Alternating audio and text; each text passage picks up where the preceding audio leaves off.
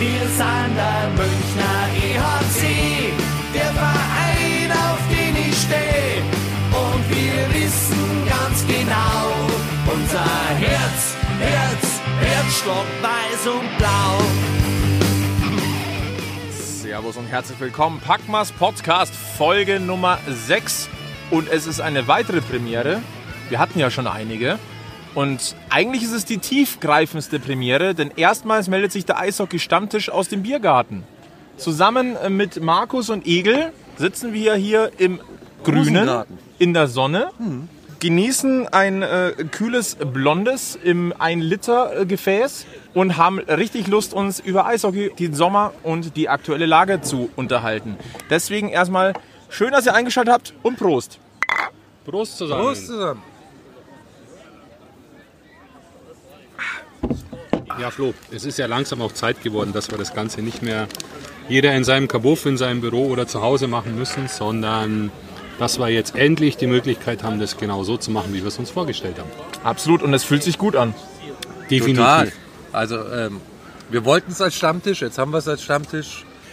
Ich erinnere mich noch an, ähm, an den Talk mit Joey, der etwas überrascht war, als wir dann doch ein Gläschen Bier nebenbei hatten während dem Gespräch. Wir nehmen das mit diesem Stammtisch schon ernst. Ja, durchaus. Also, weiß nicht, ob der Hund im Hintergrund jetzt drauf ist, aber Mit Sicherheit. also der Hund war übrigens die ganze Zeit, wir sitzen ja hier schon ein paar Minuten, der, ganze, der Hund war die ganze Zeit nicht da, aber der hat sich auch total auf die Sendung gefreut, so wie wir alle. Absolut. Vor allem, weil es ja doch relativ spontan zusammengegangen ist. Das ist bei fünf Leuten ja auch nicht immer einfach. Heute sind wir zu dritt, aber das ist auch bei drei Leuten nicht immer einfach. Aber äh, die Liebe am Eishockey, die Lust auf, aufs Labern und die Lust auf ein äh, kühles, äh, hopfenhaltiges Kaltgetränk ähm, überstrahlt dann doch immer so ein bisschen alles, ne? Ja, vor allem gibt es ja durchaus das ein oder andere, über das man sprechen muss. Ähm, Ja. Deswegen wollen wir am besten auch gleich äh, zum Thema kommen. Äh, Sommerpause in der deutschen Eishockeyliga, im Eishockey weltweit. Wir wissen alle, woran es liegt. Das ist die Corona-Krise. Das sind die Einschränkungen, mit denen wir momentan einfach auch zu kämpfen haben. Und wir haben es auch, oder wir sehen es auch als notwendig an, das Ganze einmal mal zu diskutieren. Welche Ausgangslage haben wir? Welche Optionen kann es geben? Wie sind die aktuellen Entwicklungen? Wie sind die Entwicklungen im, im Speziellen rund um den EHC Red Bull München? Wie, sehen, wie schätzen wir vielleicht die Situation ein? Dementsprechend wollen wir uns heute mit dem Thema Corona, Eishockey, Zuschauer, Optionen, Möglichkeiten und Ausblicke unterhalten. Heute ganz frisch ist reingekommen die Meldung 200 Millionen Euro für die dritte Liga, Handball-Bundesliga, Basketball-Liga, Eishockey-Liga und Co. Das klingt jetzt erstmal einigermaßen beruhigend. Man muss allerdings sagen, das sind extrem viele Vereine und auch Verbände, die darunter fallen und das Ganze sollten wir mal einordnen. Jungs, wie schaut es denn aus? Diese Meldung kam heute Nachmittag. Wie habt ihr die Meldung aufgenommen? Na, ich sag mal so. Ähm, erstmal stehen da die drei großen Nicht-Fußballligen in Deutschland und die dritte Liga im, im Fußball. Und dann hast du halt da noch dieses Co. Und hinter Co versteckt sich ja schon ein größerer Rattenschwanz, muss man ganz ehrlich sagen. Und ähm, aus 200 Millionen, die sich erstmal, ja, ich sag mal verhältnismäßig äh, viel anhören, Vor allem in den Sportarten, die da schon mal genannt sind. ja, ja. Wenn du das einigermaßen gerecht verteilen willst, und äh, das wirst du am Ende des Tages müssen, weil ähm, berechtigterweise jede Sportart sagen wird, hey, hallo, wir sind auch noch da, ähm, ist es kein so wahnsinnig üppiger Topf. Ich zitiere mal ganz kurz hier aus dem Bericht äh, den CDU-Sportpolitiker Frank Steffel. Der hat gesagt, es ist ein wahnsinnig wichtiger Beitrag, um Hunderten von Vereinen die Existenz zu retten. Und da steckt ja schon so ein bisschen die Krux drin. Wir reden hier von hunderten Vereinen und ich glaube nicht, dass das überhaupt das Ende der Fahnenstange ist. Wir reden ja auch über Verbände letztendlich. Ähm, sehe ich genauso. Wir, ähm, es steht ja eine Summe von etwa 15 bis 20 Millionen im Raum, den die DEL bekommt. Bei einer paritätischen Verteilung wären es 500.000 pro, pro Verein. Ja, Der eine oder andere freut sich, weil es ein Großteil seines Etats ist und der, der ein oder andere Verein sagt, naja, ist ein Tropfen auf einen heißen Stein. Ich denke, man muss mal abwarten, wie sich das Gesetz im Detail dann liest, was es tatsächlich für Möglichkeiten gibt. Und ja, die DEL selber sagt ja, ja, wir sind auch ein Verein. Also die greifen auch nochmal einen Teil der, der Summe ab und der Rest geht dann an die Vereine. Und da kam von Gernot Trippke ja die Aussage 500.000 pro Verein. Naja, da gibt es aber schon große Unterschiede im Etat zwischen der DEL 2 und der DEL. Und auch in der DEL untereinander. Wenn ich überlege, dass die Mannheimer wohl ein Etat von geschätzt 15,5 bis 16 Millionen haben und wir Münchner nur knapp dahinter liegen, und dann hast du Vereine, die 4,5 bis 5 Millionen Etat haben. Also die Diskrepanz ist relativ groß, die sich in der Hilfe allerdings nicht widerspiegelt. Jetzt kannst du natürlich aber auch sagen, okay, die großen Vereine, die einen großen Etat haben, haben einen großen Etat, weil sie A, entweder einen Geldgeber haben oder B, die, Einnahmen anderweitig äh, bisher generieren konnten und äh, vielleicht die Möglichkeit hatten oder auch nicht, äh, sich ein Polster whatever zu schaffen. Ähm, müssen jetzt die großen Vereine ein bisschen abspecken oder ja, kann man das gerecht verteilen? Ich weiß nicht. Das ist eine ganz schwierige Situation, wie ich finde.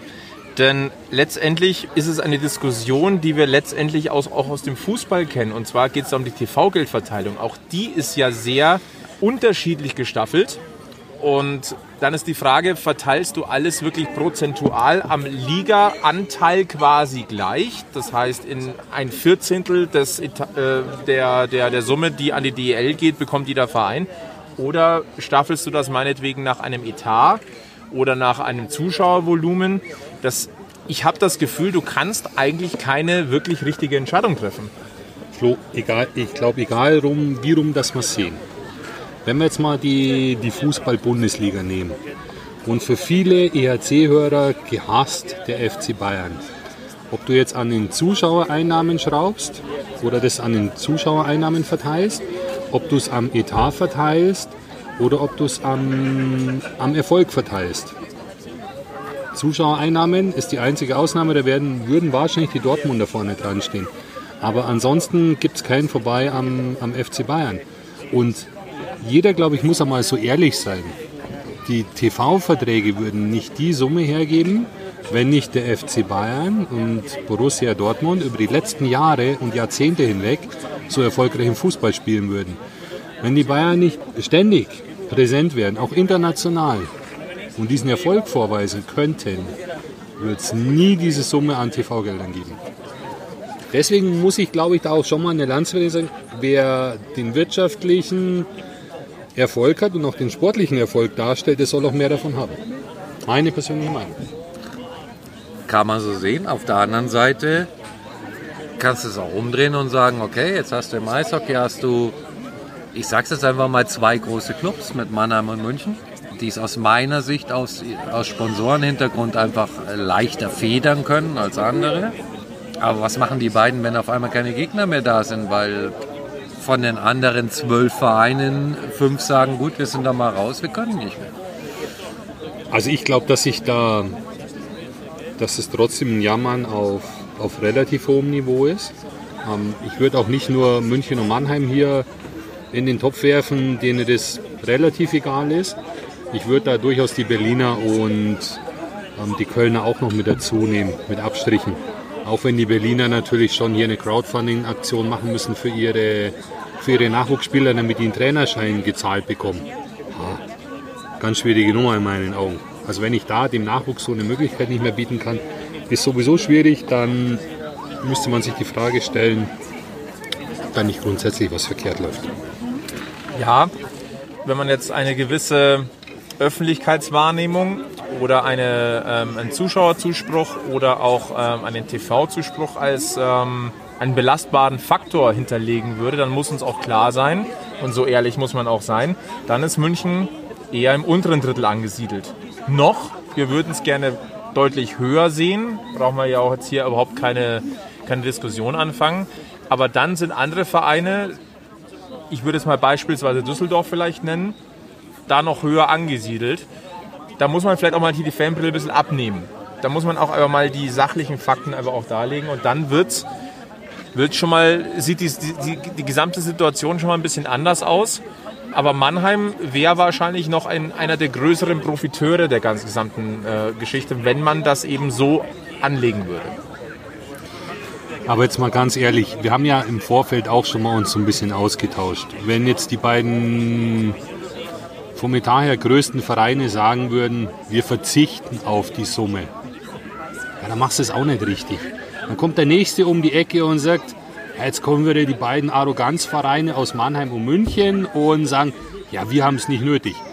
Anstatt dankbar zu sein, dass einfach eine Million mehr im Topf ist. Ja, das ist die Frage. Ist jetzt hier die Solidarität gefragt? Ich glaube, auf Vereinsebene ist wahrscheinlich die Solidarität gefragt.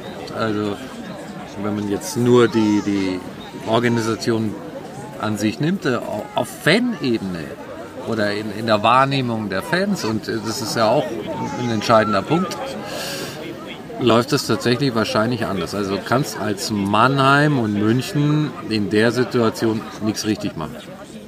Bin ich, bin ich voll und ganz bei dir. Egal wie du es drehst, es wird immer welche geben, die sagen, ist falsch. Falsche Entscheidung. Ob du, die, ob du das Geld annimmst, ob du sagst, ich verzichte drauf, du kannst es wohl, wie du sagst, nicht richtig machen. Das ist eine schwierige Situation. Ich glaube auch, dass es durchaus diese Eishockey-Interessierten oder Fans gibt, die das einfach nach A und B auslegen könnten. Die dann sagen, bei Entscheidung A sehe ich, die sind arrogant, bei Entscheidung B sage ich, hätten ruhig mal verzichten können. Das, dieses, dieses berühmte Fähnlein im Wind, Fakt ist aber, und da stimme ich euch beiden vollkommen überein, es wird hier keine Lösung geben, mit der jeder zufrieden ist. Das ist nicht möglich. Sicher nicht. Und das ist auch einfach über den Sporttellerrand hinausgeschaut. Und ich rede jetzt hier gar nicht nur über das Eishockey, ich rede hier über den Sport allgemein. Da wird es keine Patentlösung geben. Das sehen wir in, in jeglicher Sportart, die jetzt unterbrochen oder wieder aufgenommen wurde oder abgebrochen wurde. Es wird immer Gewinner und Verlierer dieser gesamten Situation geben. Also die Frage ist ja ohnehin, jetzt gehst du mal davon aus, du kriegst eine halbe Million pro Club. Ähm, jetzt nur auf die DL bezogen. Wie viel Saison rettet ihr das denn? Also reicht das, um zu sagen, okay, ich verzichte meinetwegen auf Zuschauer für x Spieltage und kann dann eine anständige Saison spielen? Oder ist es nur ein Hinauszögern von wir sind doch mal weg. Mhm. Und selbst da hast du Probleme, eine, eine Schablone anzulegen. Es ist nicht möglich, weil die Spanne der Finanzstärke der Vereine einfach dermaßen weit auseinanderreicht, in einem deutlich kleineren Rahmen, als wir es aus dem Fußball kennen. Nur prozentual gesehen ist es durch, durchaus gar nicht mal so weit entfernt. Ja. Aber weißt du, draufzahlen wissen wir alle, deutsches Eishockey. Gewinnen tust du dort finanziell eher nichts. Draufzahlen tun sie am Ende des Jahres alle. 500.000 Euro hin oder her, aber sie zahlen drauf. Die Frage ist halt, wie knapp der eine oder andere Club auf Kante genäht ist, dass äh, 500.000 Euro äh, reichen, um was zu federn. Oder halt auf der anderen Seite eben nicht. Wo es ja gut, 500.000, dann kann ich äh, eine Viertel der Saison spielen und danach, ähm, wenn ich nicht weiß, wie es weitergeht, ob ich dann Zuschauer habe, ob ich dann einen regulären Spielbetrieb habe, äh, dann langt so einen nackerten Mann in die Taschen. Unternehmerisch gesehen ist es ähm, fatal zu sagen, ich plane jetzt nur mal für zwei, drei Monate. Das ist in, in Sachen Eishockey-Gesellschaften, also seriös wäre alles andere, aber nicht das. Aber wir müssen noch mal festhalten, die 200 Millionen gelten nicht bis Ende Saison 2021, sondern die gelten nur bis Ende Dezember. Und kein Mensch weiß, was danach passiert. Ich meine, wir gehen alle davon aus, dass wir heuer vielleicht noch irgendwann ins Stadion gehen. Bei relativ hoher Auslastung der, der Kapazitäten. Aber die Frage ist, was passiert, wenn es nicht der Fall ist? ist ja auch dann noch nicht klar. Ja, dann klang ja das Geld von Januar bis April wieder nicht. Und wie hoch müssen die Kapazitäten ausgelastet sein, damit, damit es stimmig ist? Also Wenn du dir die letzten Jahre anguckst, dann brauchst du wahrscheinlich im Schnitt eine Auslastung von gefühlt 70 bis 80 Prozent, um hier kostendeckend zu arbeiten. Die, die Frage, die sich mir stellt, ist eine, ist eine ganz andere. Und das ist ja ein grundsätzliches Problem im, im Eishockeysport. Der war noch nie kostendeckend in Deutschland. Und der wird in meinen Augen auch dauerhaft nicht sein.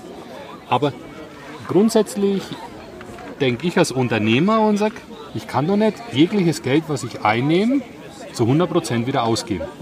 Egal für was.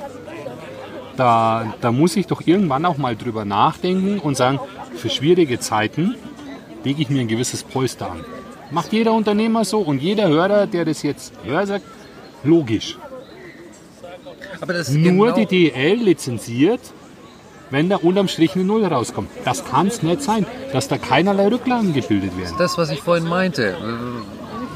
Kann ein großer Verein sagen, ja gut, ich habe hab mir in den letzten Jahren für irgendeinen Schmarrn, der passieren kann, ein Polster gebildet. Ey, wir müssen immer berücksichtigen, Polsterbildung eigentlich nur aus, mein, mein Geldgeber hat mehr gezahlt, als ich ausgegeben habe. Ich habe mehr eingenommen, als ich ausgegeben habe. Und das ist bei den meisten Vereinen, sind wir ehrlich, ist es schwierig. War, war in München auch über So, ja. Jahre, Jahrzehnte überhaupt nicht denkbar. War Also es überhaupt mal denkbar? ja, äh, nein, eigentlich nicht. Also ich glaube nicht, dass der alte ERC jemals in seiner Bilanz auch nur annähernd gedacht hat, oh, cool, da bleibt noch was hängen, da können wir eine Rücklage für die nächste Saison bilden. Das kann man nicht vorstellen.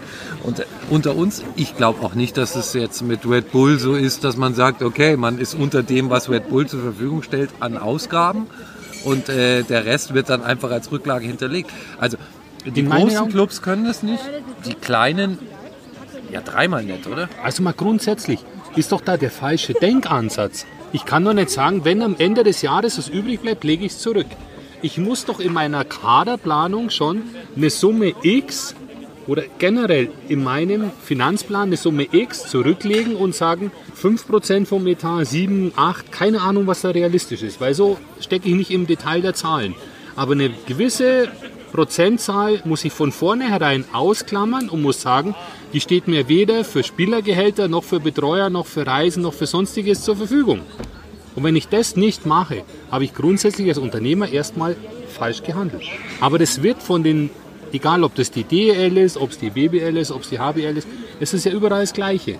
Aber es wird ja toleriert. Und da müsste ein Umdenken stattfinden.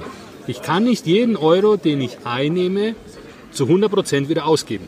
Glaube aber, selbst wenn es die Vereine getan hätten, woran ich nicht glaube, also ich glaube nicht, dass es passiert ist, Nein, natürlich ähm, nicht. weil es wahrscheinlich wirtschaftlich auch nicht möglich war.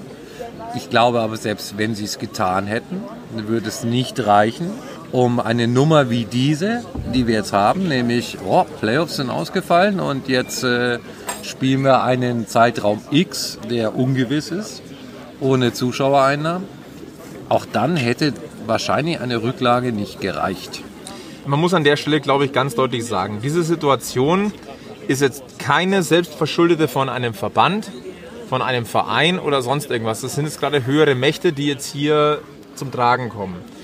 Grundsätzlich, so habe ich es zumindest mal gelernt, im Privathaushalt sollte es so sein, dass du drei Monate mit deinem Ersparten durchstehen kannst mit in Sachen Miete, Verpflegung, Haushalt, dass du dein normales Leben ein bisschen abgespeckt, mindestens drei Monate aufrechterhalten kannst, um dir Puffer zu schaffen für eine schwere Zeit oder für eine Übergangsphase. Aber diese Übergangsphase, wenn wir jetzt mal ganz ehrlich sind, die dauert natürlich jetzt auch schon ein bisschen länger. Aber ja, gebe ich dir recht, mittlerweile ja. Aber es war ja schon im März. Es war im März schon die Rede davon, wir können uns Playoffs ohne Zuschauer nicht leisten. Da sprechen wir über einen Zeitansatz von maximal acht Wochen. Die können acht Wochen nicht überbrücken. Ah, da tue ich mir echt hart. Da tue ich mir echt hart. Ja. Das so zu akzeptieren und zu sagen, ja, ist ja vollkommen normal. Nein, es ist, sollte es eigentlich nicht sein. Ich wollte es auch jetzt in der Hinsicht gar nicht verteidigen. Ne? Ich wollte nur mal sagen, was so der, der gesunde Menschenverstand, das, was man beigebracht bekommt von Eltern, von vielleicht Genau. aus dem Wirtschaftsunterricht, aus der Schule, in, in dieser Form, was man so beigebracht bekommt. Aber es ist natürlich durchaus, ähm, wie soll ich sagen, verstörend ist vielleicht so ein bisschen der, der, der falsche Eindruck, weil unter der Hand weiß man es. Aber es ist schon so ein Offenbarungseid, wenn sowas eintritt, wie schnell dann eigentlich die existenziellen Probleme zutage treten. Es hat ja Mitte, Ende März geheißen, von 14 DEL-Vereinen sind nur fünf in der Lage, jetzt gerade relativ stabil noch zu wirtschaften. Der Rest ist existenziell gefährdet. Wer ist denn der Fünfte eigentlich? Also, ich bin da bei euch. Wir, Mannheim, Köln, Berlin. Wer ist der Fünfte? Also was, was ich gelesen und gehört habe, soll es wohl Wolfsburg sein, weil es halt noch VW im Hintergrund ist. Okay. Ja, macht Sinn. Ich meine, ganz ehrlich, das ist ja jetzt kein Sportproblem. Ich glaube, das ist allgemein ein, ein Problem im Moment, dass äh, es auch andere Betriebe da draußen gibt, die über Jahre übrigens am Markt waren und ähm, trotzdem keine drei Monate überbrücken können. Muss, muss man ganz ehrlich so sagen. Und ähm, auf die DEL bezogen muss man sagen, äh, ja, die betreiben doch alle wissend ein, eine GmbH, ein Unternehmen, wo sie wissen, am Ende des Jahres bleibt nichts hängen, sondern in den meisten Fällen, muss man ganz ehrlich sagen, im Gegenteil. Ich würde jetzt mal schätzen, dass von den 14 DL-Teams maximal fünf mit plus minus null oder mit einem minimalen Plus rausgehen. Korrigiert mich jetzt, wenn ihr das anders seht, aber ich glaube, dass es maximal fünf sind, die Ja. wirklich äh, zumindest nicht defizitär sind. Ja. Und wenn du jetzt siehst, dass er, wenn es jetzt da einen staatlichen Topf gibt, der geht auch auf die, auf die Handball-Bundesliga, die Basketball-Bundesliga, ähm, keine Ahnung, Volleyball, whatever. Dritte Liga Fußball. Ich weiß nicht, ob es da wesentlich anders aussieht. Ich glaube, dass es da ziemlich die. Es wird dieselben, dieselben Zahlen geben im Großen und Ganzen. Was, was tatsächlich mal interessant wäre, wir haben ja vorher mal so über Zuschauerzahlen gesprochen. Ähm, da liegen wir mit den Bayern-Basketballern relativ auf Augenhöhe. Da sind noch 60, 70 Zuschauer Unterschied. Ne? Vielleicht lass es 100 sein. Ähm, ob da die Zahlen anders aussehen. Ja? Der FC Bayern Basketball ist seit einiger Zeit ja auch ausgelagert in eine eigene GmbH. Die sind ja auch nicht mehr eingegliedert in den EV. Richtig?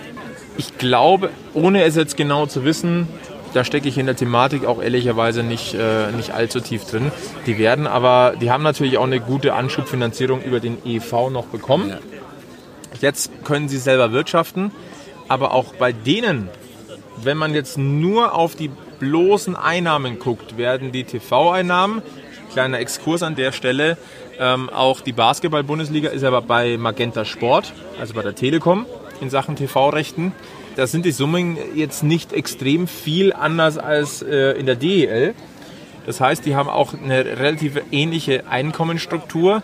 Die Marke FC Bayern ist natürlich eine, eine Strahlkraft, die natürlich wahrscheinlich auch den einen oder anderen Sponsor eventuell auch noch mehr anzieht, als es jetzt im Eishockey der Fall ist oder auch beim EHC Red Bull München. Aber so einfach wegstecken ist bei denen auch nicht. Ja, und ganz ehrlich, auch bei des deutschen Lieblingssport Fußball, dritte Liga, auch bei Magenta Sport. Unterhaching hat was, äh, 4.500 Zuschauer im Schnitt. Das ist Ungefähr. ungefähr vergleichbar mit uns. Äh, bisschen höher, bisschen niedriger, je nach Phase, auch in der Saison. Allzu viel Luft dürfte da auch nicht sein. Absolut nicht. Auch die, auch die Drittligavereine im Pro, äh, Profifußball werden wahrscheinlich bei diesem Topf die Hand aufhalten und sagen, ey, immer her mit der Kohle. Ich würde ganz gern hier nochmal auf die angesprochenen 200 Millionen Euro, die beschlossen werden sollen, Stand heute Abend, an dem wir zusammensitzen, dieses milliardenschwere Konjunkturpaket äh, des Bundes, 200 Millionen Euro für den Sport. Ähm, da heißt es ja auch, ein zentrales Kriterium für, für die Verteilung der Gelder sind die Zuschauereinnahmen. Und diese Zuschauereinnahmen können bis zu 80 Prozent netto erstattet werden. Und jetzt kommt noch eine kleine Krux an der gesamten Geschichte. Der Höchstsatz liegt aufgrund der EU-Beihilfeverordnung bei 800.000 Euro. Es wird also nicht höher gehen. Also sprich, Vereine mit vielen Zuschauern sollen höher profitieren als Vereine mit weniger Zuschauern. Eigentlich genau das Gegenteil. Oder Die- Eigentlich genau das Gegenteil.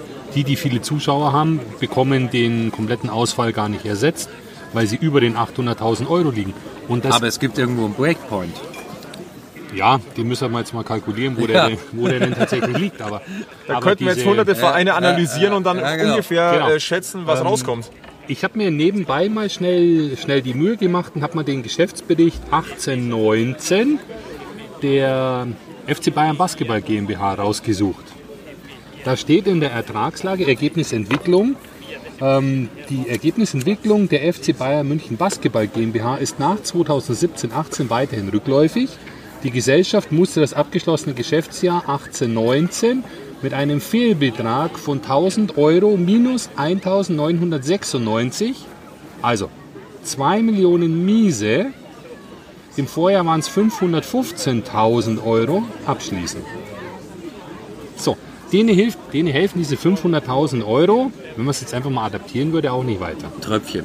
Das Klar. ist ein Tröpfchen auf einen heißen Stein. Aber weißt du, wenn ich mir das mit dem Höchstsatz und den Zuschauereinnahmen und so anschaue, also wenn ich jetzt Liga wäre, wäre für mich der Umkehrschluss die Leute äh, oder die Vereine mit mehr Zuschauern, die dann wahrscheinlich auch der Träger der Liga sind, weil sie mehr Aufmerksamkeit erregen, würden anteilig mehr Geld verdienen.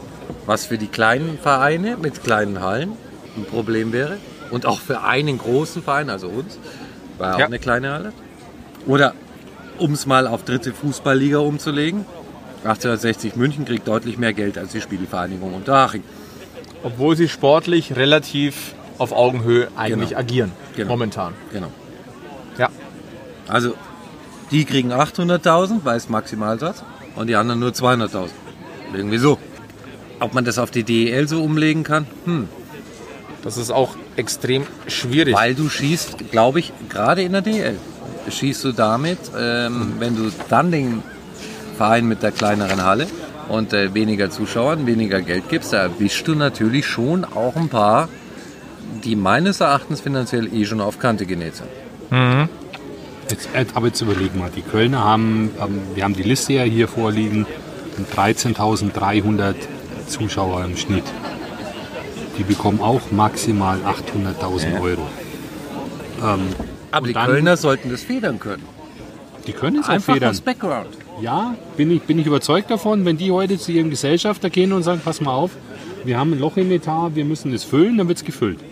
Habe ich überhaupt keine Bedenken. Wenn ich jetzt die, die Berliner nehme, Anschlussgruppe als, als Gesellschafter, ja, sollte, es sollte doch nicht das Problem darstellen. Vor allem nachdem der Faktor Hamburg, der ja als zweites DEL-Team mal da war, mittlerweile eliminiert ist. Ja. Ich meine, bei der Anschlussgruppe musst du natürlich auch gucken, was passiert in der NHL. Ja, wie hat man es mal so nett gesagt? Wird Berlin ein Farmteam der, der NHL? Der LA Kings, Der LA Kings, ja. ja also ganz so weit würde ich nicht gehen, aber jetzt lass doch mal innerhalb der, der NHL im nächsten Jahr die Saison auch nur zur Hälfte stattfinden. Ich bin mir ziemlich sicher, dass ich weiß, welchen Standort die zuerst schließen. Ja, also. Und das ist nicht, das ist nicht die NHL-Truppe. Ja, braucht man nicht reden. Okay, Also, dann haben wir die Mannheimer. Auf, auf drei nach dem Zuschauerschnitt mit immer noch fast äh, 12.000. Ja, da muss man einfach mal zum Hop Junior gehen und sagen, pass auf, wir haben ein Loch im Etat, wird gefüllt. wobei der, äh, muss man natürlich auch sagen, der muss ja dann auch noch so Geschichten abfedern wie im Zweifel Handball-Bundesliga die Rhein-Neckar-Löwen. Ja, aber es kann, doch nicht, es kann doch nicht sein, dass wir immer grundsätzlich sagen, ja, wenn ich mehrere Spielplätze habe, dann komme ich dem entgegen. Du, ich bin da voll bei dir, dass, ich, dass das nicht sein kann. Aber läuft es nicht doch am Ende so? Ja. Dann haben wir an vierter Position die Düsseldorfer EG. Ja, zum Teufel. Also die brauchen nach ihren letzten Jahren diese 800.000 Euro definitiv maximal. die bräuchten eigentlich, wenn man es genau nimmt, fast wahrscheinlich noch einen Tick mehr. Ja, natürlich. Eigentlich. Ja. Aber da, da sehe ich jetzt keinen im Background, der sagt, Ja, machen wir mal ganz entspannt und locker. Mit Sicherheit nicht. Absolut nicht. Dann die Augsburger Panther. Und da haben wir, da möchte ich ganz kurz einhaken, da haben wir in Sachen Zuschauerschnitt nämlich schon einen ordentlichen Sprung. Ja, also wir haben, hier- wir haben hier die, die Top 3, das sind Köln, Berlin und Mannheim. Die bewegen sich zwischen 13.300 und knapp 12.000. Dann ist ein kleiner Bruch zu Düsseldorf mit 8.700 und dann kommt der zweite große Bruch auf 5, ist Augsburg mit 5.600. Und dann schiebt sich das Ganze zusammen. Das heißt, wir haben hier vier Teams, die in Sachen Zuschauerzuspruch in der Halle ein Stück weit abgesetzt sind, nicht nur ein Stück weit, teilweise auch ordentlich abgesetzt sind vom Rest. Ja, aber ähm, wenn wir jetzt mal 3 und 4 nehmen, ja, da, da haben wir einen Zuschauerschnitt oder wir haben einen Kapazitätsunterschied von 200 Zuschauern Ja. und haben aber tatsächlich 3000 Zuschauer weniger. Also wir reden jetzt hier von, zwischen, äh, Mannheim, und der E DEG. Und der DEG. Ja, hm. Woran liegt's? Ich glaube, das können die Düsseldorfer selber für sich ganz gut beurteilen, warum da einfach 3000 Leute weniger kommen. Dann hast du recht, bei den Augsburgern hast du nur noch halbe Stadionkapazität. Haben wir eine Auslastung von 91 Prozent. Ja, klar. Die 64 Prozent in Düsseldorf sind aber auch relativ schlecht. Aber ganz ehrlich, der AIV ist doch ein super Beispiel. Also ich glaube, dass der AIV gerade ein Club ist, der extrem von Zuschauereinnahmen lebt. Bei dem es ein ganz, ganz, ganz, ganz großer Posten ist. Zumindest ist nach außen hin nicht bekannt, ob es irgendjemanden gibt, der hier der große Geldgeber Ja. ist. Weil sie haben einen wechselnden Trikotsponsor, sie haben, äh, sind wir ehrlich, extrem viel unterschiedliche Sponsoren zu ich werf den Puck ein jetzt und dieses Bulli-Bild präsentiert von. Ja, Aber das alles hat doch keinen Effekt, wenn du keine Zuschauer in der Halle hast. Ja, wobei du schon fairerweise sagen musst, der Trikotsponsor, glaube ich, ist seit, seit einigen Jahren ja Bobs Terrasse, der, der als Caterer im Stadion Die mit sind auftritt. auch mit auf dem Trikot, sie vermieten ihre Brust. Das ist Bobs Terrasse. Also Auf, der, auf dem Trikot vorne drauf ist Bobs Terrasse. Ich fand es ich ja nett. Wo waren wir da zuletzt? War das in Weihnachten in, in Düsseldorf, wo man ein Plakat hochgehalten hat? Wir sind Traditionsverein, wir sind Traditionsfans, keine Chance dem Kommerz. Und dann gab es tatsächlich den Presenter für eine Öffnungspulli, für die letzte Spielminute, fürs Tor. Und dann gehst du in Düsseldorf aus der Halle raus, gehst den, den ersten Treppenabsatz runter und dann springt dich eine riesen Sponsorenwand an. ja. Ja. Ein bisschen heuchlerisch in meinen Augen. Da kann der Verein nicht einmal was dafür, sondern das ist einfach die, die Wahrnehmung, die da bei den Fans scheinbar ein bisschen irrgeleitet ist. Ja, also die brauchen alle, alle. Sei es Eishockey, sei es die anderen großen Hallensportarten. Sie brauchen alle ihre Sponsoren. Da brauchen wir gar keine große Diskussion, glaube ich, führen. Also es ist grundsätzlich so. Willst du professionellen Sport treiben, brauchst du ein professionelles Umfeld. Punkt. Die Frage ist einfach, ich bleibe mal bei Augsburg. Eine Saison ohne Zuschauer, dann Saisonbeginn ohne Zuschauer, ohne die, die Details zu kennen, ist, glaube ich, für einen Club wie Augsburg eine Katastrophe. Und da werden 500.000 Euro, ja, überbrücken, aber auch nicht mehr. Also wir reden ja immer noch davon, die Vereine müssen am Anfang des, oder bei Saisonbeginn sagen können, okay, wir kriegen das hin, die komplette Saison zu federn, weil es macht meines Erachtens überhaupt keinen Sinn, im September, Oktober, November, wann auch immer, eine Saison zu starten und dann nach drei Monaten hinzugehen und zu sagen, so, und äh, drei von uns sind jetzt mal weg. Das Thema ist ja so komplex. Also es ist erstmal extrem schwer, das überhaupt in Worte zu fassen. Fakt ist, la- lass uns, lass uns vielleicht mal an diesem Punkt festhalten. Eishockey ist extrem abhängig von Zuschauerzuspruch, minimal abhängig von äh, TV-Geldern. Und deswegen ist dieser Zuschauerzuspruch genau diese kritische Masse, über die wir uns unterhalten. Dabei steht noch nicht mal fest, inwieweit Zuschauer überhaupt wieder in eine Halle gehen dürfen. Und ähm, dort kam am heutigen Tage ein, ein Bericht auf den Tisch, den möchte ich jetzt hier mal ganz kurz einwerfen. Und zwar haben dort Ökonomen von der Uni Linz untersucht, welchen Effekt US-Sportveranstaltungen auf die Ausbreitung der Epidemie haben. Das Ergebnis, das sind Zahlen, also ich, ich, ich gebe die jetzt einfach mal ungefiltert wieder. Nur ein einziges Basketball- oder Eishockeyspiel erhöht die Zahl der Infizierten um 380 Menschen pro eine Million Einwohner. Das sind umgerechnet 13 Prozent. Zudem gibt es 16 zusätzliche Todesfälle wegen des Coronavirus. Das entspricht einer Steigerung von 11 Prozent. Wenn man das mal umrechnet auf die Einwohnerzahl von München, wir haben knapp eineinhalb Millionen Einwohner hier an der Isar, dann wären das pro Eishockeyspiel grundsätzlich, um das mal über den Daumen zu peilen, 570 Infizierte und 24 Todesfälle pro eineinhalb Millionen Einwohner mehr. Jetzt sind wir bei diesem Thema, das ist natürlich ein ganz, ganz dünnes Eis. Wir sind allesamt keine Virologen, wir sind keine Medizinexperten. Ähm, ich möchte das auch nicht beurteilen. Wir können jetzt hier nur ähm, von den Zahlen ausgehen, die wir hier vorliegen haben. Das sind schon Zahlen, da muss man sich so seine Gedanken machen und dann muss man auch in Zweifel stellen, ist es überhaupt möglich in geschlossenen Räumen, was eine Eissporthalle letztendlich ist, wie realistisch ist es, dass wir Mitte September dort wieder einigermaßen, ich rede hier von einigermaßen geregelten Publikums-Profisport sehen können? Ehrliche Meinung? Ich glaube nicht, dass wir regulär in eine Saison starten. Ich glaube schon gar nicht, dass wir regulär in eine Saison starten mit Zuschauern.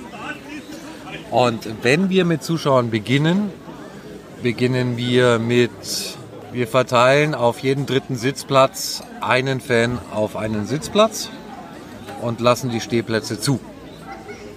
Das ist meine persönliche Meinung, nicht meine Wunschvorstellung, aber es ist meine persönliche Meinung.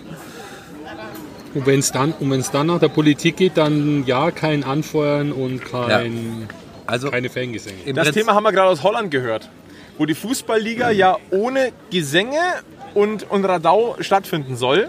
Mal ganz, mal ganz ehrlich, wenn ich heute ins Stadion gehen dürfte, ja, und da muss ich zweieinhalb Stunden meine Klappe halten, was ich sowieso nicht kann, ja, Was wir wahrscheinlich geht- alle nicht können. da gehe ich doch gar nicht erst hin. Das ist der Punkt. Und die Frage ist, die, diese Studie ja, von der Uni Linz, ähm, würde mich mal interessieren, was deren Bundeskanzler dazu sagt. Weil der hat ja schließlich gesagt, naja, Veranstaltungen bis 5000 Leute sind ab 1.8., 1.9. kein Problem mehr. Widerspricht sich ja total. Ja, aber ganz ehrlich, jetzt, jetzt mal gesetzten Fall. Wir, wir überlegen hier, ja, ein paar Zuschauer wären nett. Dann schickst du bei uns ins Stadion 500 Leute. Ja, also aber der, der erste Schritt wird sein, du machst die Sitzplätze auf und besitzt jeden dritten Sitzplatz. Dann hast du in München 500 Leute in der Eishalle sitzen. Das ist richtig. Wollen wir mal ganz kurz die Zahl einwerfen. Rund 1500 Sitzplätze gibt es im Olympia-Eissportzentrum. Jetzt hat der ERC eine vierstellige Anzahl an, an Dauerkarten verkauft. Mein Informationsstand. Darf äh, am Ende des Tages 500 Leute reinlassen. Braucht äh, dafür aber den Catering-Aufwand, den Security-Aufwand, was halt da alles so dran hängt. Zwei Fragen. Also erstens, wie suchst du die 500 Leute aus, die rein dürfen? Zweite Frage, macht es überhaupt Sinn? Also- ist, ist, ist es wirtschaftlich? Jetzt im, im Catering, na gut, dann mache ich halt nur, nur die Hälfte der Fress- und Saufbuden auf. Dann kann ich da schon mal so Aber dann stellst du Part die der- 500 Leute an zwei Buden. Wahrscheinlich sagt dann, ja. dann auch wieder einer, nee, nee, nee, nee, nee, nee, nee, nee, ihr müsst alle Buden aufmachen, Soll damit ich sich die böse- Leute verteilen. Soll ich böse sein?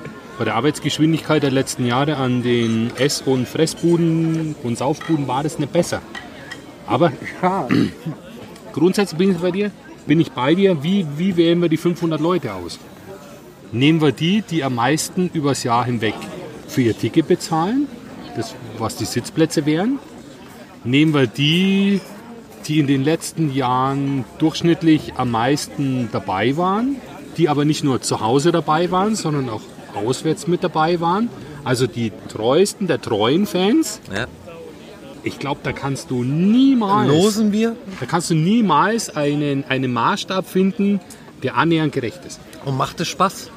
Macht es Spaß, mit 500 Leuten, drei Meter äh, Abstand in der Eishalle zu sitzen und zwar vielleicht in die Hände klatschen zu dürfen, nicht singen zu dürfen, nicht jubeln zu dürfen. Macht, macht es wirklich Spaß? Geht jemand wirklich nachhaltig dahin? Ich sage mal so, ich, ich rede jetzt aus meiner äh, Sicht der Dinge. Wenn ich in privater Form in ein Stadion gehe, dann lebt das Ganze von dem Drumherum. Der Sport ist der Anlass das Drumherum ist das, was den Reiz ausmacht. Das sind die Zuschauer, das sind die Gespräche, das sind das Rauslassen von Emotionen, das in einer, in einer Gruppe deutlich intensiver und ausladender und äh, befreiender sein kann oder ist, als wenn es nur mit zwei, drei Leuten ist. An dieser Stelle müssen wir mal ganz kurz anstoßen. Wir sind schließlich ein Stammtisch. Das muss man an dieser Stelle auch einfach mal nochmal erwähnen. Auch das gemeinsame ähm, Anstoßen gehört da natürlich beim, zum Stadionbesuch auch dazu. Deswegen habe ich so meine Zweifel von der emotionalen Seite, ob sowas mit, wir haben es gerade angesprochen, in München 500 Zuschauern in irgendeiner Form, zumindest auf der emotionalen Basis, Sinn machen würde. Also, Ja. Also ich kann mir das nicht vorstellen, sorry. Ja, und, und jetzt, jetzt überlege mal, weil du gerade, Flo, vom emotionalen Faktor sprichst. Nichts gegen unsere Sitzplätze. Aber Emotion im Stadion ist was anderes. Das heißt immer, wir haben eine relativ gute Gegengerade. Ja, okay. Aber Emotion ist was anderes, als was von den Sitzplätzen Ja. kommt. Da lege ich mir jetzt ganz weit aus dem Fenster und ziehe wahrscheinlich auch so den einen oder anderen Zorn auf mich. Aber damit kann ich leben. Unter uns, macht das denn wirtschaftlich für alle wirklich Sinn? Ich mache mir echt Sorgen um, um den Wirtschaftlichkeitsfaktor mancher Standorte. Ich weiß nicht, ob das für alle Standorte Sinn macht, ich sag, äh, wenn man sagt, ich darf jeden dritten Sitzplatz besetzen. Das mag in, in den großen Mufus ist es super, also Köln, Die haben, einen- die haben einen Stehplatzanteil laut unseren Daten von knapp 10 Prozent. Ja, also das heißt, wenn die jeden dritten Sitzplatz besetzen können, bei 90% Anteil ist ein Drittel der Halle voll. Ja. Aber jetzt gehen, gehen wir die Liste von hinten durch. Ich weiß, auf was du raus möchtest. Ja? Da stehen die Iserlohn Roosters mit 76,5% Stehplätze. Da stehen wir mit 75%. Da stehen die Straubinger mit 73% und die Schwenninger mit 70%. Ja. Lass uns mal bei Straubing zum Beispiel. Straubing ist ein super Beispiel, finde ich. 26% äh, sind die Sitz, äh, die, ist der Sitzplatzanteil der Halle. Das heißt, die haben irgendwie 1600 oder was, was haben die? 1600 Kommt un ungefähr 1600. Das heißt, die packen auch 500 Leute da rein. An den Pulverturm. Ja, ja. Denen tut es aber mehr weh als uns. Das ist genau der Punkt. Straubing hat aber nicht den Großsponsor hinten dran, der, der dann Geld reinschießt. Straubing lebt von den Zuschauern, also A, emotional meines Erachtens, was die Mannschaft und äh, den, den Sport betrifft und B, auch wirtschaftlich.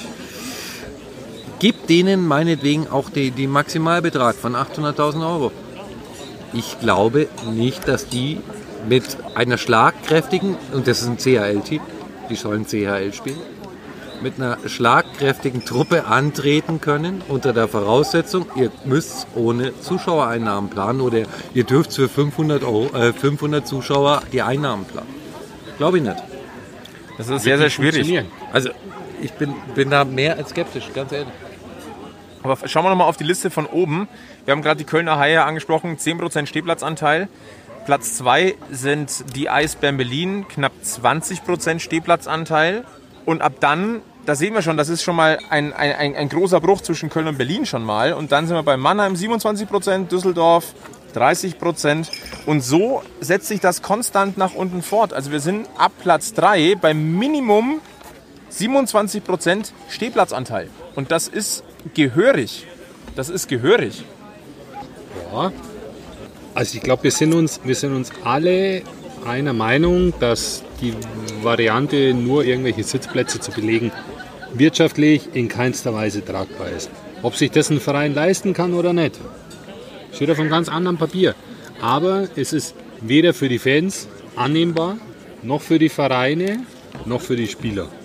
Es ist ja groß angepriesen worden, wenn wir heute die Fußball-Bundesliga fortsetzen, hat es gesellschaftlich einen riesen Hype. Input, wie auch immer, da kommen wir besser durch die Krise. Ganz ehrlich, ich habe mir die Spiele angeguckt, in der Zusammenfassung, nicht einmal irgendwie Magenta oder Sky oder was auch immer. Es war doch nichts. Ganz Und wir wären ohne genauso gut durchgekommen. Nein, ganz ehrlich. Flo, und jetzt mal unter uns. Wir beide, alte 60er, am Wochenende. 60 gewinnt 3-0 gegen Unterhaching. Hätte mich unter normalen Zeiten, hätte ich das hart gefeiert. Momentan registriert man es eher. Man nimmt es hin und sagt, jo, cool. Aber ist nicht das Gleiche. Dann kommen wir ja schon wieder auf den emotionalen Aspekt raus. Ja, und der Das ist ja Drumher- wichtig. Genau, das Drumherum macht so viel im Sport aus. Und das sage ich jetzt aus privater Sicht und das sage ich aber auch als, als Berichterstatter, der ich ja durchaus über lange Zeit auch gewesen bin. Das Drumherum hat mindestens denselben Anteil von dem, was wirklich auf dem Spielfeld oder auf dem Eis in diesem Fall passiert. Ich glaube, wir müssen nochmal wirklich mal ein bisschen auf spezielle, ähm, auf den EHC Red Bull München gehen in, in dieser Gesamtsituation. Ich sehe schon, der Markus braucht noch ein Kaltgetränk, ein hopfenhaltiges. Ja, es wäre geschickt, wenn sich vielleicht so auf dem Nebentisch jemand finden würde, der uns da unterstützt. Ja. Ja, ja. Also ich, ich, ich möchte gern auch noch eins haben.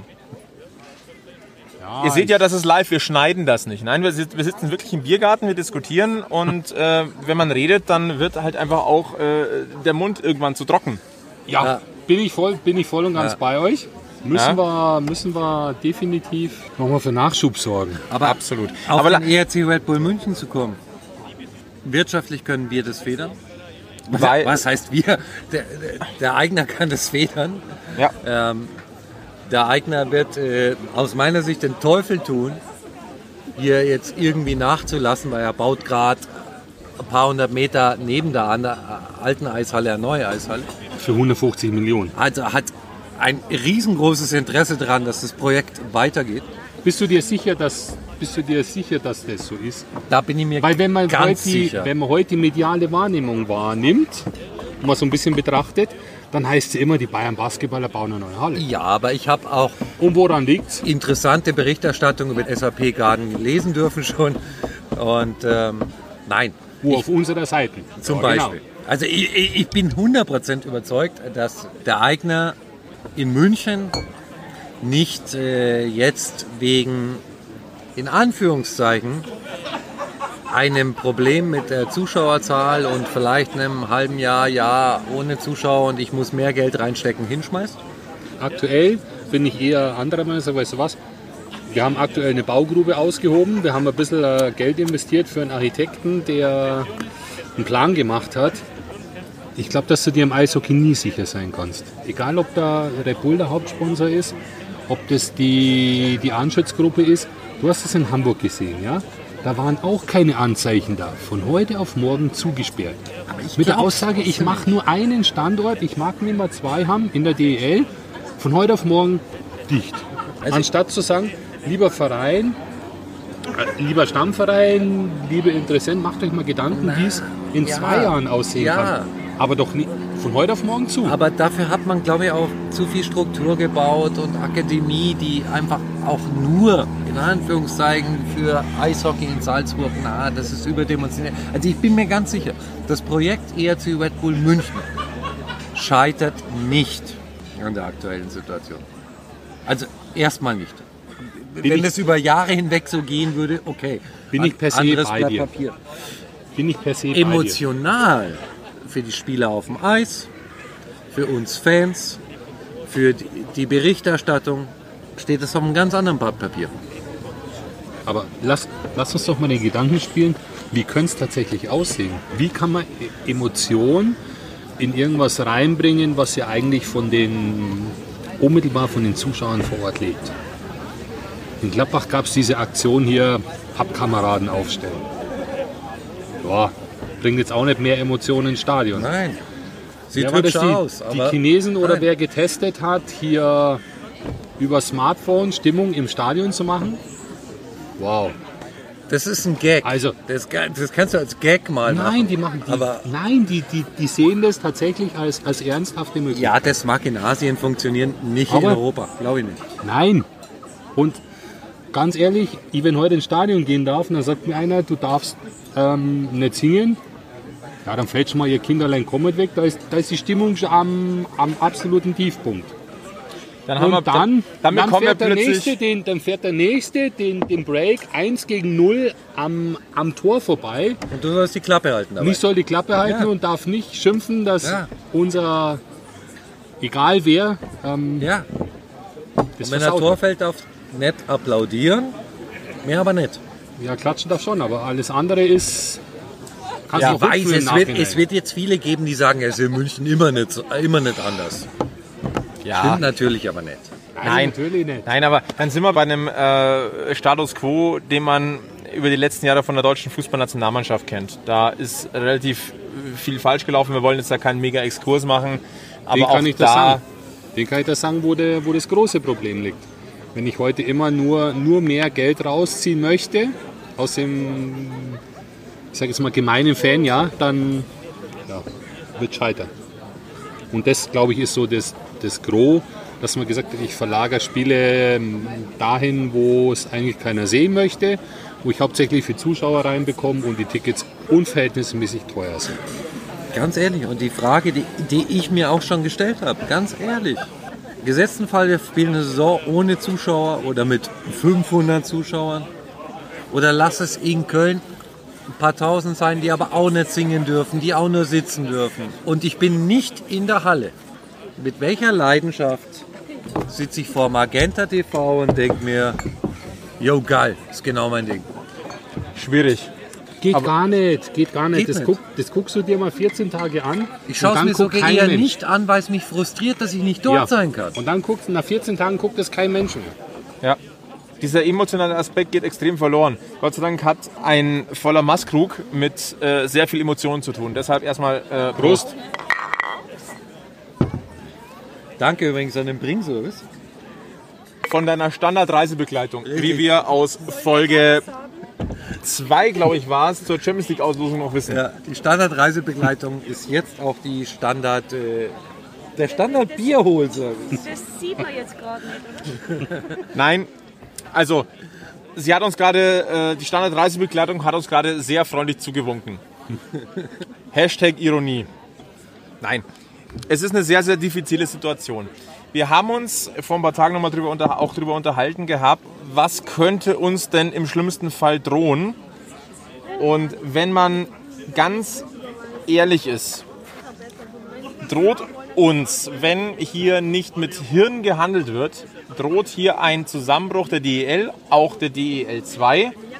Und die Zukunft wäre dann ein Mischmasch aus Überlebenden der Konkursmasse DEL und DEL 2. Und du kannst jeglichen Fortschritt, den du im letzten Jahrzehnt deutschen Eishockey hattest, im Kannst in die Prinzip Tonne treten. in die Tonne treten. Ist so. Also Jetzt- all das mit oh, Olympiasilber, ba, ba, ba, ba, ba, ba. Champions League Finale ist weg. Lass, lass, Der uns doch, Effekt geht verloren. ja, lass uns doch mal einen Blick auf die DL2 werfen. Da sind Vereine dabei, die seit Jahren am finanziellen Existenzminimum leben. Ja. Die Landshuter, lange Jahre in der DL vertreten, irgendwann mal abgestiegen, dann war es die DL 2, dann ging es runter in die Oberliga, weil man kein Geld mehr hatte, mittlerweile wieder zurück, seit der Saison 1920, glaube ich. Wieder zurück in der DL 2. Ja, wer kann es denn da oben tatsächlich stemmen? Ich glaube, dass die, dass die Frankfurter gewillt sind. Die überlegen, eine neue Halle zu bauen in der jetzigen Situation. Ist das schon Ja. durchgewunken, das Projekt? Ja, Oder Mutig. nein? Also, Ah, ich glaube nicht, ganz aber ehrlich, mutig. Auf auf den jetzig basierenden Fakten. Bauen die jetzt eine neue Halle oder bauen sie keine? Aber schau mal her, die haben jetzt eine Kapazität von 7000 Zuschauern und haben einen Schnitt von äh, 4800. 70 Prozent Auslastung. Ha, Das ist jetzt nicht überragend. Das ist genau der Punkt. Dann haben wir, da nicht was hinten, fällt da nicht was hinten runter, was man sich für die Zukunft überlegt hat? ja, durchaus auch möglich. Dresden, schau, Dresden. Hat man, hat man eine ganze Zeit lang, konnte man lesen, oh, Dresden auch schon, äh, denkt drüber nach, DEL-Bewährungsunterlagen einzulösen. Ja, aber doch nicht weder mit der Halle noch. Und jetzt aber auch wieder zurückgezogen mit, ne, äh, zu unsicher. Warten wir noch. Ja, Kassel war. Ja gut, Kassel, äh, sind, wir, mal- sind wir mal ehrlich, äh, in Kassel war Risikokalkulation noch nie die ähm, größte Stärke. Das hast du gesagt. Die Tölzer haben ja zu Beginn der letzten Saison ganz offen drüber gesprochen. Sie wollen wann 20, 27, aber die haben 25, ja noch 27 Zeit. deutscher Meister Eben, werden. die haben noch Zeit. Ey, da ist ja noch ewig hin, bis die deutscher Meister sein wollen, ist ja noch ewig hin. Die haben noch Zeit. Ähm, Bei Tölz muss man aber tatsächlich auch so ein bisschen einschränken. Wir haben uns natürlich auch mal so diesen, den Zuspruch der Einwohner des jeweiligen Ortes angesehen. Da sticht Tölz extrem heraus. Ja. Tölz hat laut, äh, laut den letzten Erhebungen 17.700 Einwohner. Wenn man das mal auf den äh, Zuschauerschnitt hochrechnet, sind knapp äh, 16 Prozent der Tölzer Einwohner bei jedem Heimspiel. soll jetzt böse sein. Sei auch mal böse, Markus, wir kennen sie ja nicht anders von dir. Was, was machst du denn sonst in Tölz im Winter? Kannst du noch Skifahren gehen, aber sportlich ist in Tölz außerhalb vom Eishockey nichts geboten. Aber wenn du die Statistik anschaust, ist Tölz der Eishockey-Standort in den ersten beiden Ligen. Ja, weil nichts anderes verfügbar ist. Wenn ich heute in München nicht zum Eishockey gehe, dann gehe ich zum Basketball. Also ich will jetzt keinem zu nahe treten, aber Habe ich auch eine warme Haare. was ist in Grimmitschau anders verfügbar? Auch die haben noch 10%. Ohne, ich bin jetzt nicht Ortkenner von Grimmitschau, nicht falsch verstehen. Also wenn irgendein Hörer mir erklären kann, was in Grimmitschau anders verfügbar ist, Pass auf, lass aber mich die da haben noch- echt gern belehren. Also, ich reite uns ja ungern in eine echt schlechte Nummer rein, ja. Aber Grimmitschau hat 10%. Wir sprechen bei uns von 0,34%. Und sind auf ist ein einer Faktor Höhe übrigens 30. mit Berlin. Wir sind auf einer Höhe mit Berlin, was die Einho- Einwohnerzahl der Stadt angeht. Ja, ja, genau. Aber ja, Lausitzer Füchse 12%, 12,5%. Verteilt man danach das Geld? Fragezeichen, Ausrufezeichen. Ja, machen wir dann, haben wir null. Dann haben wir kann ich null und, und Tölz denkt sich, cool, nicht 2027, sondern 2024. Und noch ein Jahr Conny Abelshauser in Tölz. Und Jasin Elis dazu. Ich wollte gerade sagen, Jasmin Illes kommt dann auch noch dazu. Nein, ich glaube, dass in der DL2 der ein oder andere dabei ist, der natürlich Ambitionen hat, nach oben zu gehen, die auch ihre Unterlagen soweit eingereicht haben, mal für den, für den potenziellen Auf- und Abstieg ab der kommenden Saison. Ja, aber Also wie du gesagt hast, wir, wir würden uns wahnsinnig viel kaputt machen, wenn wir das System der zwei Ligen nicht aufrechthalten können, wenn die Kohle nicht reicht, wenn wir nicht zu einem vernünftigen Spielbetrieb zurückfinden, mit Zuschauern in der Halle, egal ob das Multifunktion oder eine normale Eishalle ist, dann wären es aus täte den mir in der 28 schnell 14, 14. vielleicht 16, aber mir würde es in der Seele wehtun, Ja, wenn das nicht funktioniert. aber Aber ich bleib glaube, dabei. Es tut mir weniger, na, na, na, falsch. Es ist einfach weniger emotional, wenn du jetzt ein halbes Jahr ohne Zuschauer spielst. Glaube ich, dass es tendenziell auch in Tölz immer mehr Leuten wurscht ist. Ja. Weil es dich emotional nicht mehr so berührt, wie wenn du hautnah dran bist, wenn du in der Eishalle bist, wenn du am Spielerausgang stehst, mit den Spielern ratscht, wenn du am Bierauto stehst, mit den anderen Fans ratscht, sondern es zu Hause im Kabuff oder auch wir hier gemeinschaftlich gucken, ist es was anderes und irgendwann ist dann, glaube ich, auch die Luft raus. Und dann macht er letztes Licht in der Halle aus und dann ist Ja. durch. Und von daher, also für mein Dafürhalten, so blöd sich das jetzt anhört, aber es funktioniert nur, wenn man zeitnah und ich will jetzt nicht sagen, man muss ein großes Risiko eingehen. Um Gottes Willen, ich will jetzt nichts kleinreden, was irgendwie riskant sein kann. Nicht, bloß nicht falsch verstehen. Aber man muss zeitnah irgendeinen Weg finden, das Ganze mit Zuschauern stattfinden zu lassen Zumindest mit dem Teil. mit einem Teil. Das Großer gilt, Teil. gilt für uns, gilt meines Erachtens auch für die Handball-Bundesliga, die Basketball-Bundesliga. Ähm, ich habe mir tatsächlich ein, zwei Spiele von dem, von dem Finalturnier jetzt der Basketball-Bundesliga angeguckt. Hast du es echt geschafft? Ich habe es zehn Minuten gesehen, habe Also ich abgeschaltet. ich bin ja kein Basketball-Fan. Ich sage ganz ehrlich, ich bin kein Basketball-Fan. Ich bin, wenn ich mir normalerweise ein Spiel angucke, ist es NBA, aber es sind zwei verschiedene Sportarten. B BBL und äh, NBA sind zwei verschiedene Sportarten. Ja. Ähm, aber ich habe mir tatsächlich, ich war Sport ausgehungert, gebe ich auch ganz ehrlich zu. Ich glaube, das geht jedem so. Aber ja, das ist nett und Alba ist jetzt deutscher Basketballmeister geworden. So what, wen interessiert's? Weil aus den Hartgesottenen nimmt es in der Öffentlichkeit keiner wahr, wenn da keine Emotionen und nichts dabei sind. Es ist was für ein Briefkopf. Ja, und ähm, meines Erachtens kannst du die Hallensportarten auf Dauer so nicht betreiben. Also wir waren jetzt DEL-spezifisch, das liegt in der Natur der Sache, aber es gilt- gilt für die anderen genauso. Aber Da muss zeitnah eine Lösung her. Sind, sind meines Erachtens, diese Sportarten werden zurückgeworfen um ein Jahrzehnt. jetzt, die haben den Meister ausgespielt. War das wirtschaftlich, So war, das war das wirtschaftlich sinnvoller als in der DEL, wo man im März gesagt hat, weißt du was, Strich drunter, fertig? Also ich fand das, was man in der DL gemacht hat, unter uns sauberer. Ich, da muss ich ausnahmsweise mal die DEL als Organisation loben und sagen, das, was ihr da entschieden habt, nämlich zu sagen, äh, wir haben die Hauptrunde durch, es ist jetzt zu gefährlich und wir machen einen Deckel drauf und sagen, okay, wir haben jetzt vier CHL-Teilnehmer und einen Hauptrundensieger und äh, damit lass auch mal gut sein.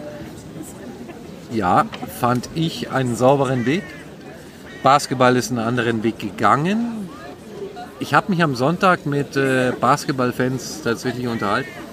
Ja, es sind äh, Dauerkarteninhaber von Bayern Basketball, die dann äh, von einem Ausdruck nach Hause kommen und mich fragen, wer ist denn eigentlich deutscher Basketballmeister geworden?